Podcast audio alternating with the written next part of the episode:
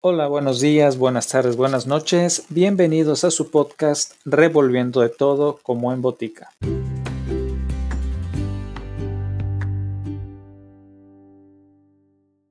Continuamos con el siguiente cuento de Edgar Allan Poe titulado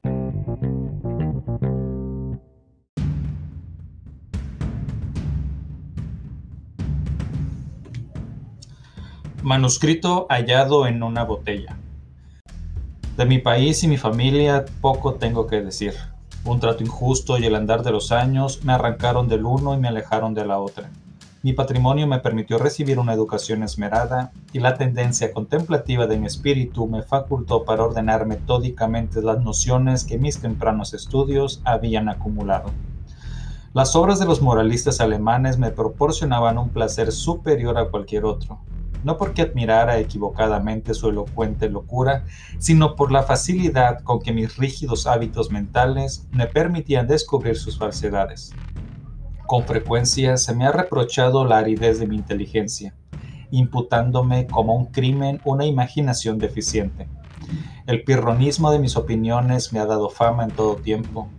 En realidad temo que mi predilección por la filosofía física haya inficionado mi mente con un error muy frecuente en nuestra época. Aludo a la costumbre de referir todo hecho, aun el menos susceptible de dicha referencia, a los principios de aquella disciplina. En general, no creo que nadie esté menos sujeto que yo a desviarse de los severos límites de la verdad arrastrado por los signos fatui de la superstición.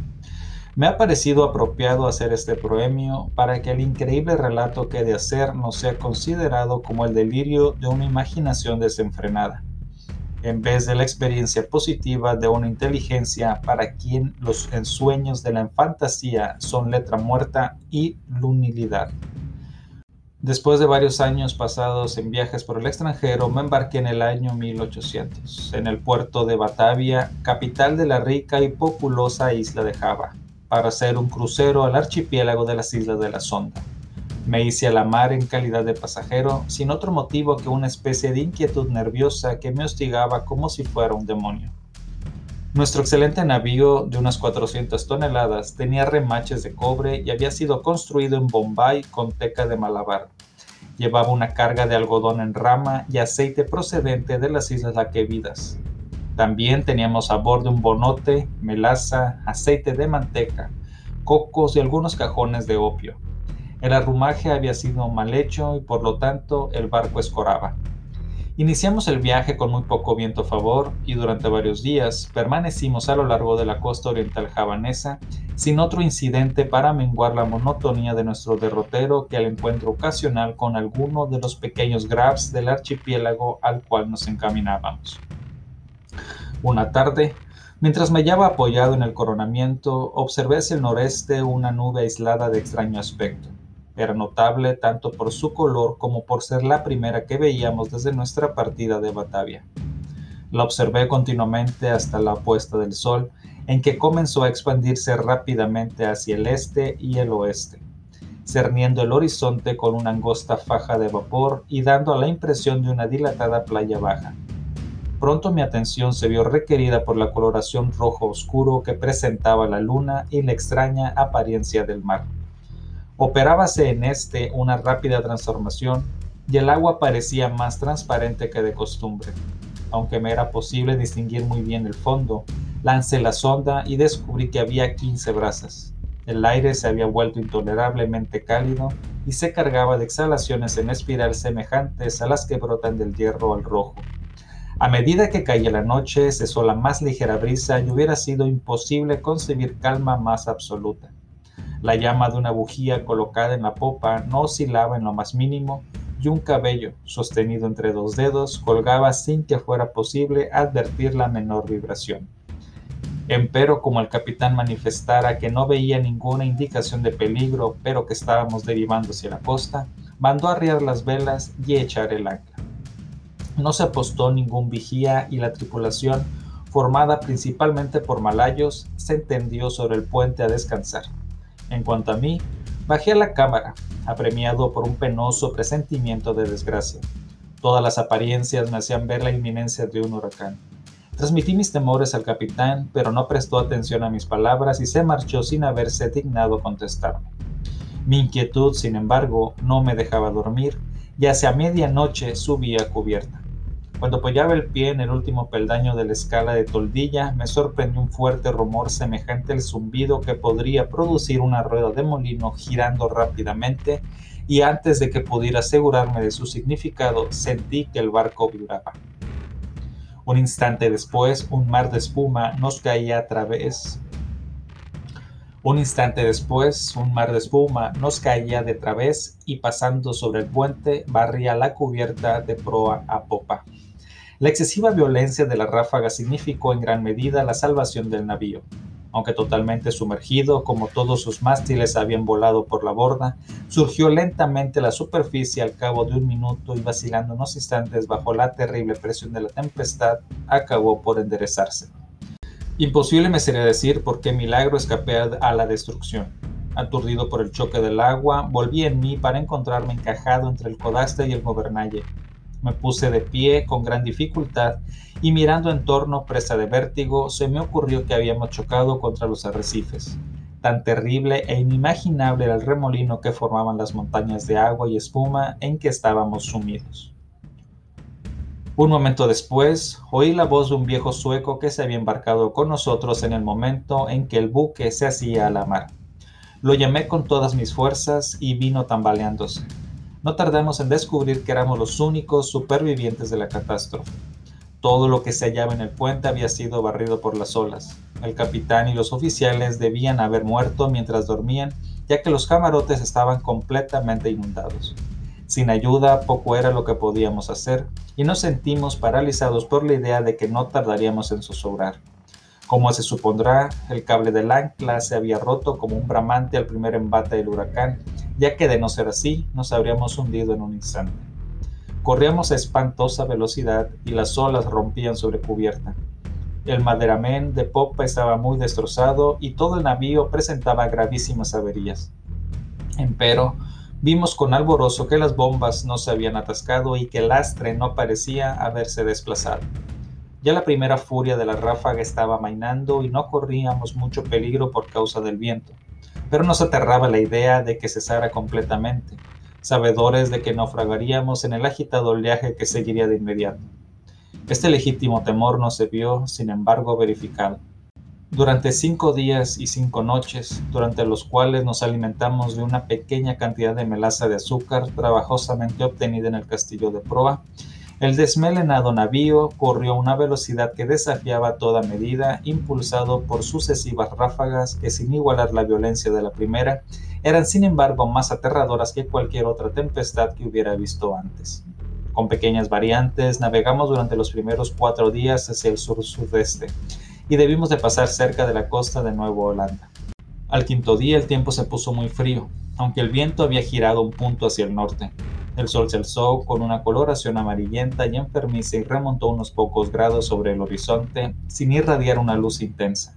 No se veían nubes y sin embargo el viento reciaba más y más, soplando con furiosas ráfagas irregulares. Hacia mediodía, hasta donde podíamos calcular la hora, el sol nos llamó de nuevo la atención no daba luz que mereciera propiamente tal nombre, sino un resplandor apagado y lúgubre, sin reflejos, como si todos sus rayos estuvieran polarizados. Poco antes de hundirse en el henchido mar, su fuego central se extinguió bruscamente, como si un poder inexplicable acabara de apagarlo. Solo quedó un aro pálido y plateado sumergiéndose en el insondable mar. Esperamos en vano la llegada del sexto día. Para mí ese día no ha llegado, y para el sueco no llegó jamás. Desde aquel momento quedamos envueltos en profundas tinieblas, al punto que no hubiéramos podido ver nada a veinte pasos del barco. La noche eterna continuó rodeándonos, ni siquiera menguaba por esa brillantez fosfórica del mar a la cual nos habíamos habituado en los trópicos. Observamos además que si bien la tempestad continuaba con inflexible violencia, no se observaba ya el oleaje espumoso que nos envolvía antes. Alrededor de nosotros todo era horror, profunda oscuridad y un negro desierto de ébano. El espanto supersticioso ganaba poco a poco el espíritu del viejo sueco, y mi alma estaba envuelta en silencioso asombro. Descuidamos toda atención del barco. por considerarla ociosa y nos aseguramos lo mejor posible en el tocón del palo de mesana, mirando amargamente hacia el inmenso océano. No teníamos manera de calcular el tiempo y era imposible deducir nuestra posición.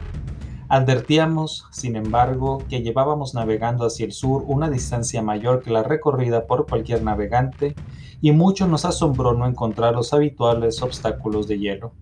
Entretanto, cada minuto amenazaba con ser el último de nuestras vidas y olas grandes como montañas se precipitaban para aniquilarnos. El oleaje sobrepasaba todo lo que yo había creído. Solo por milagro nos zozobrábamos a cada instante. Mi compañero aludió la ligereza de nuestro cargamento, recordándome las excelentes cualidades del barco. Yo no podía dejar de sentir la total inutilidad de la esperanza y me preparaba tristemente a una muerte que, en mi opinión, no podía ya demorarse más de una hora, puesto que a cada nudo que recorríamos el oleaje de aquel horrendo mar tenebroso se volvía más y más violento. Por momentos jadeábamos en procura de aire, remontados a una altura superior a la del albatros, y en otros nos mareaba la velocidad del descenso a un infierno líquido donde el aire parecía estancado y ningún sonido turbaba el sueño del kraken. Nos hallábamos en la profundidad de uno de esos abismos, cuando un súbito clamor de mi compañero se alzó horriblemente en la noche. Mire, mire, me gritaba al oído. Dios Todopoderoso, mire, mire. Mientras hablaba, advertí un apagado resplandor rojizo que corría por los lados del enorme abismo donde nos habíamos hundido, arrojando una incierta lumbre sobre nuestra cubierta.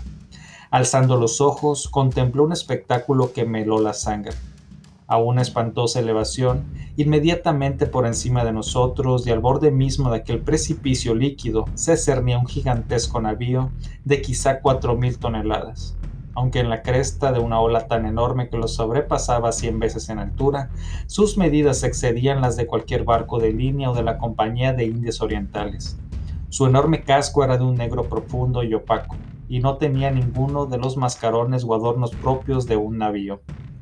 Por las abiertas portañolas asomaba una sola hilera de cañones de bronce, cuyas relucientes superficies reflejaban las luces de innumerables linternas de combate balanceándose en las jarcias pero lo que más me llenó de terror y estupefacción fue ver que en el barco tenía todas las velas desplegadas en medio de aquel huracán ingobernable y aquel mar sobrenatural. Cuando lo vimos por primera vez, solo se distinguía su proa, mientras lentamente se alzaba sobre el tenebroso y horrible golfo de donde venía. Durante un segundo de inconcebible espanto se mantuvo inmóvil sobre el vertiginoso pináculo, como si estuviera contemplando su propia sublimidad. Luego tembló vaciló y lo vimos precipitarse sobre nosotros. No sé qué repentino dominio de mí mismo ganó mi espíritu en aquel instante. Retrocediendo todo lo posible, esperé sin temor la catástrofe que iba a aniquilarnos. Nuestro barco había renunciado ya a luchar y se estaba hundiendo de proa.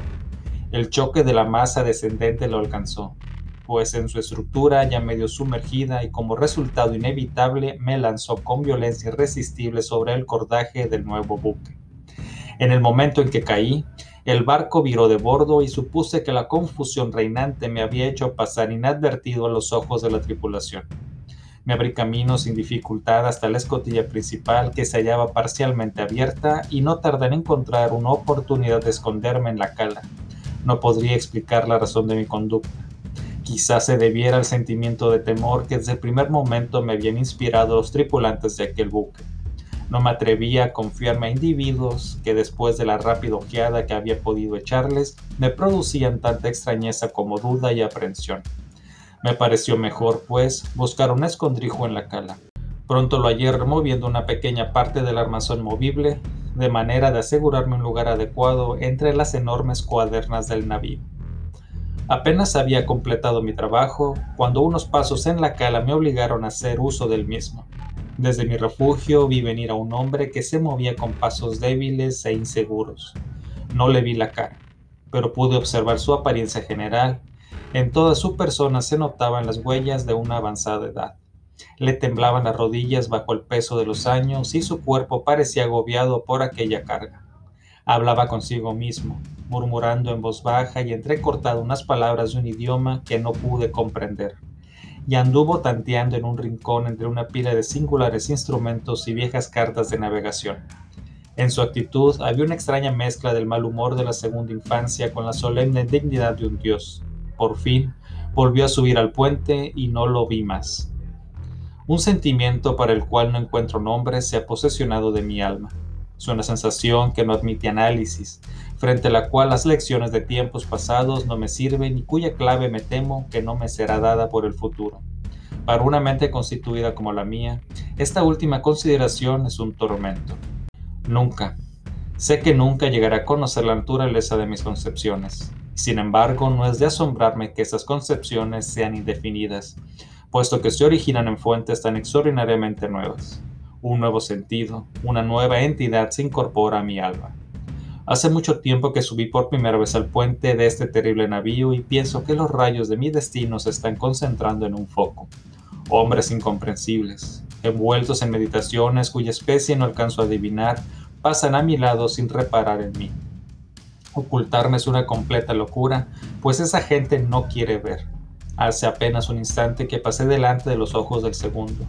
No hace mucho que me aventuré en el camarote privado del capitán y tomé de allí los materiales con que escribo esto y lo que antecede. De tiempo en tiempo seguiré redactando este diario, Cierto que puedo no encontrar oportunidad de darlo a conocer al mundo, pero no dejaré de intentarlo. En el último momento encerraré el manuscrito en una botella y lo arrojaré al mar. Un incidente ocurrido me ha dado nuevos motivos de meditación. ¿Ocurren estas cosas por la operación de un azar ingobernado? Había subido a cubierta y estaba tendido, sin llamar la atención, en una pila de frenillos y viejas velas depositadas en el fondo de un bote. Mientras pensaba en la singularidad de mi destino, iba pintarrajeando inadvertidamente con un pincel lleno de brea los bordes de un ala de trinquete que aparecía cuidadosamente doblada sobre un barril a mi lado. La vela estaba ahora tendida y los toques irreflexivos del pincel se despliegan formando la palabra descubrimiento.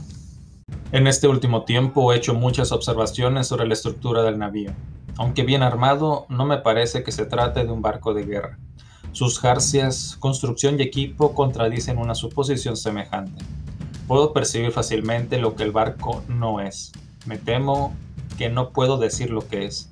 No sé cómo, pero al escrutar su extraño modelo y su tipo de mástiles, su enorme tamaño y su extraordinario velamen, su proa severamente sencilla y su anticuada popa, por momentos cruza por mi mente una sensación de cosas familiares y con esa imprecisa sombra de recuerdo se mezcla siempre una inexplicable remembranza de antiguas crónicas extranjeras y de edades remotas.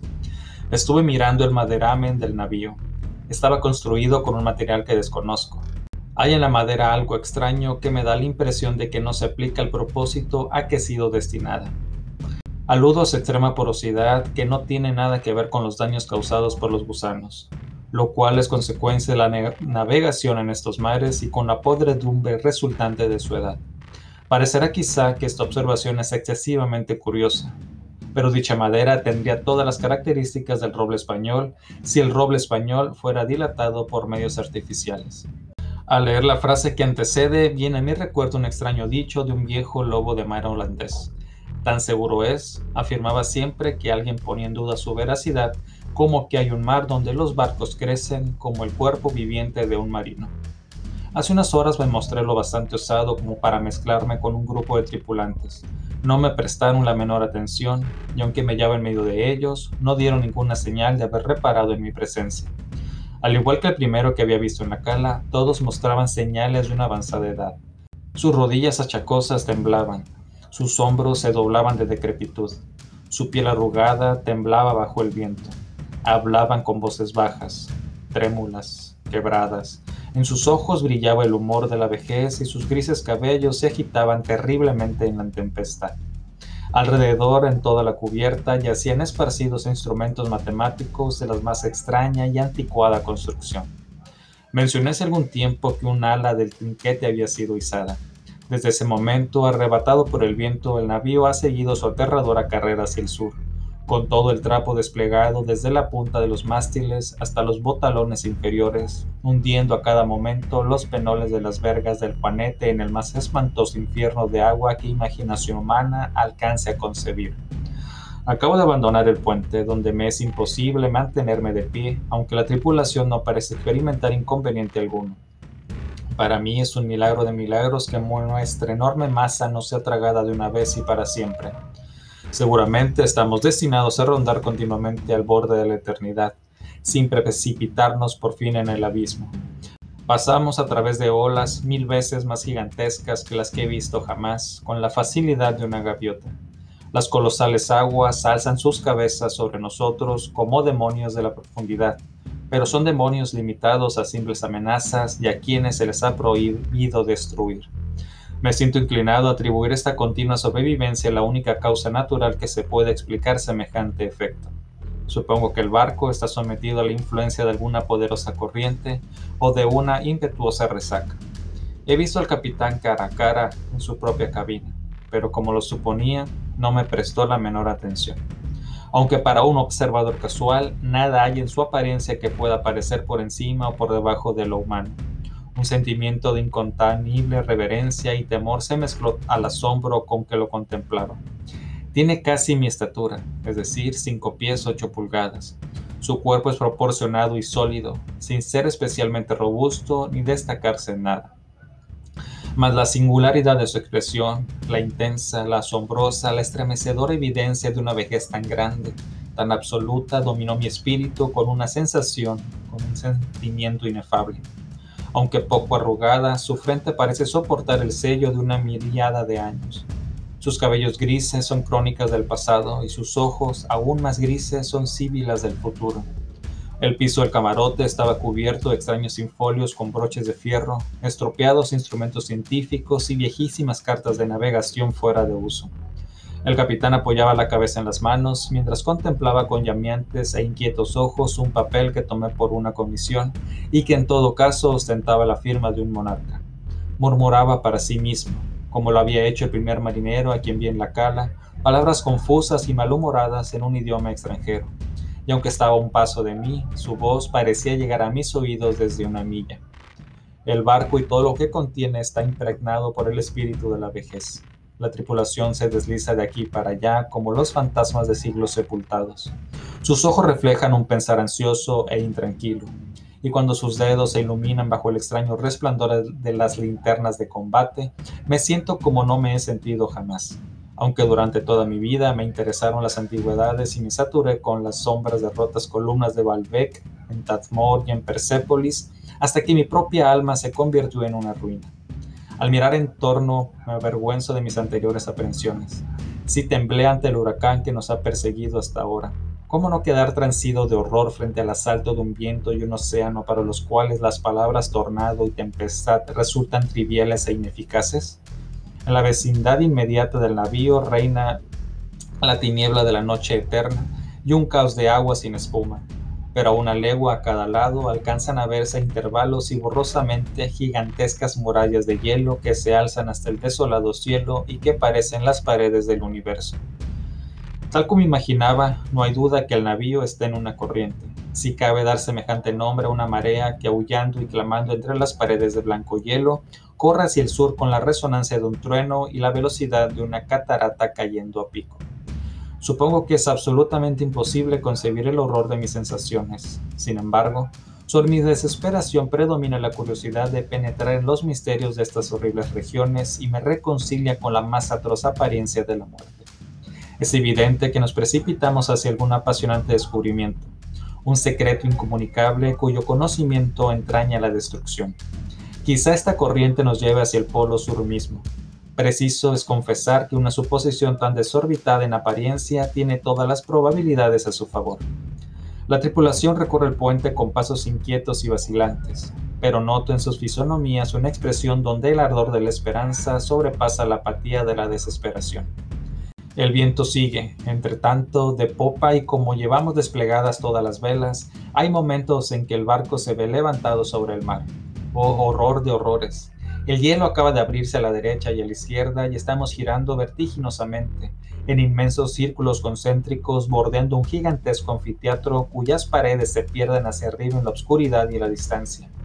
Pero poco tiempo me queda para pensar en mi destino.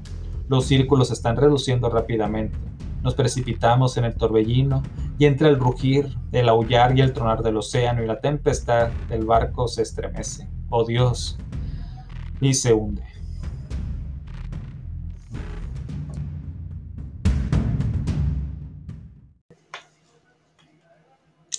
Nota final. El manuscrito hallado en una botella se publicó por primera vez en 1831. Pasaron muchos años antes de que llegaran a mi conocimiento los mapas de Mercator, en los cuales se representa el océano como precipitándose por cuatro bocas en el Golfo Polar Norte para ser absorbido por las entrañas de la Tierra. El polo aparece representado por una roca negra que se eleva a una altura prodigiosa. Edgar Allan Poe. Eso fue todo por hoy. Gracias por acompañarme. Hasta el próximo episodio.